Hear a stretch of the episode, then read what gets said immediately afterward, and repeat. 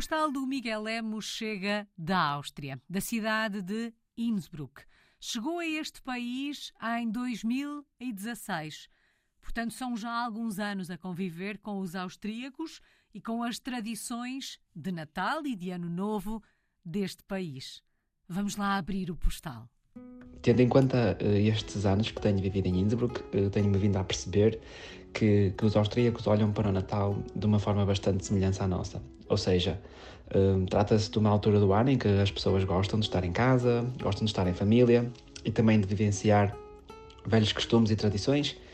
que passam desde cozinhar as típicas bolachas de Natal, por exemplo, que eles depois também gostam de no dia a seguir levar para o local de trabalho e de partilhar com os colegas. Reparo também que as pessoas gostam de decorar as suas casas e a cidade ela própria também fica muito bem decorada. Uh, gostam de cantar as músicas e, por exemplo, uma, particularidade que eu gosto bastante é de visitar os diversos mercados de Natal que vão aparecendo ao longo da cidade. Uh, e estes mercados de Natal começam, julgo que ainda no final de novembro. Estes mercadinhos de Natal são muito característicos das diversas regiões na Áustria, uh, onde as pessoas estão, e, por exemplo, é um ponto de encontro onde as pessoas se juntam a seguir ao trabalho para beber uh, aquele famoso Glühwein, que é o vinho quente, e também passar um bom bocado de tempo. Uh, nestes mercadinhos de Natal também é muito comum uh, haver o artesanato local, onde também se podem experimentar diferentes tipos de gastronomia e, por exemplo, uh, gosto bastante de ir a estes mercados de Natal, gosto bastante de, de, beber assim um bom vinho quente e também de comer um dos meus uh, doces favoritos, uh, que eles aqui chamam o kiachel, e que é assim uma espécie, é assim um frito, assim uma espécie de filhó ou uma, assim uma espécie de fartura que eles comem com doce, comem com queijo, neste caso o meu preferido é com açúcar e canela, uh, ou então eles também gostam de, de, comer aqui com o famoso sauerkraut, e pronto, eu aqui já não entendo muito bem porquê, porque hum, admito que não acho muita piada aqui ao, ao sauerkraut. Eu já estou com água na boca, mas o melhor mesmo é continuar a ouvir o postal e conhecer as tradições austríacas. Depois eles também têm aqui um, uma, uma espécie de tradição uh, que já vem desde o século XVI, por exemplo, que, por exemplo, uh, há pessoas que se mascaram uh, de Pai Natal uh, ou então mascaram-se de uma figura folclórica chamada de Krampus, que é assim, podemos ter assim uma,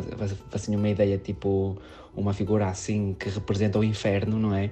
E isto depois acaba por ser assim uma brincadeira para as crianças e onde, por exemplo, se uma criança for bem comportada, eh, pode receber doces de Pai Natal, no entanto, se tiverem sido mal comportadas, podem ser apanhados por estes crampos, eh, que, que são pessoas disfarçadas, e então estas pessoas assim andam assim no meio da rua e vão batendo às portas das pessoas e eh, pronto, não passa tudo de uma brincadeira e uma tradição engraçada. Natal na Áustria é também sinónimo de outras cores. Depois, assim, outro significado que caracteriza bastante aqui uh, o Natal na Áustria é o aparecimento dos primeiros nevões, ou seja, começa a neve, fica muito frio, as pessoas também a seguir a estarem nos mercados de Natal gostam de ir para casa e de, e de se aconchegarem perto, perto de, da sua família. Aliás, eu tinha dito uh, na nossa entrevista que um, que um, dos aspectos que eu mais gostava aqui na Áustria era, era aqui a presença muito próxima do, destas montanhas carregadinhas de neve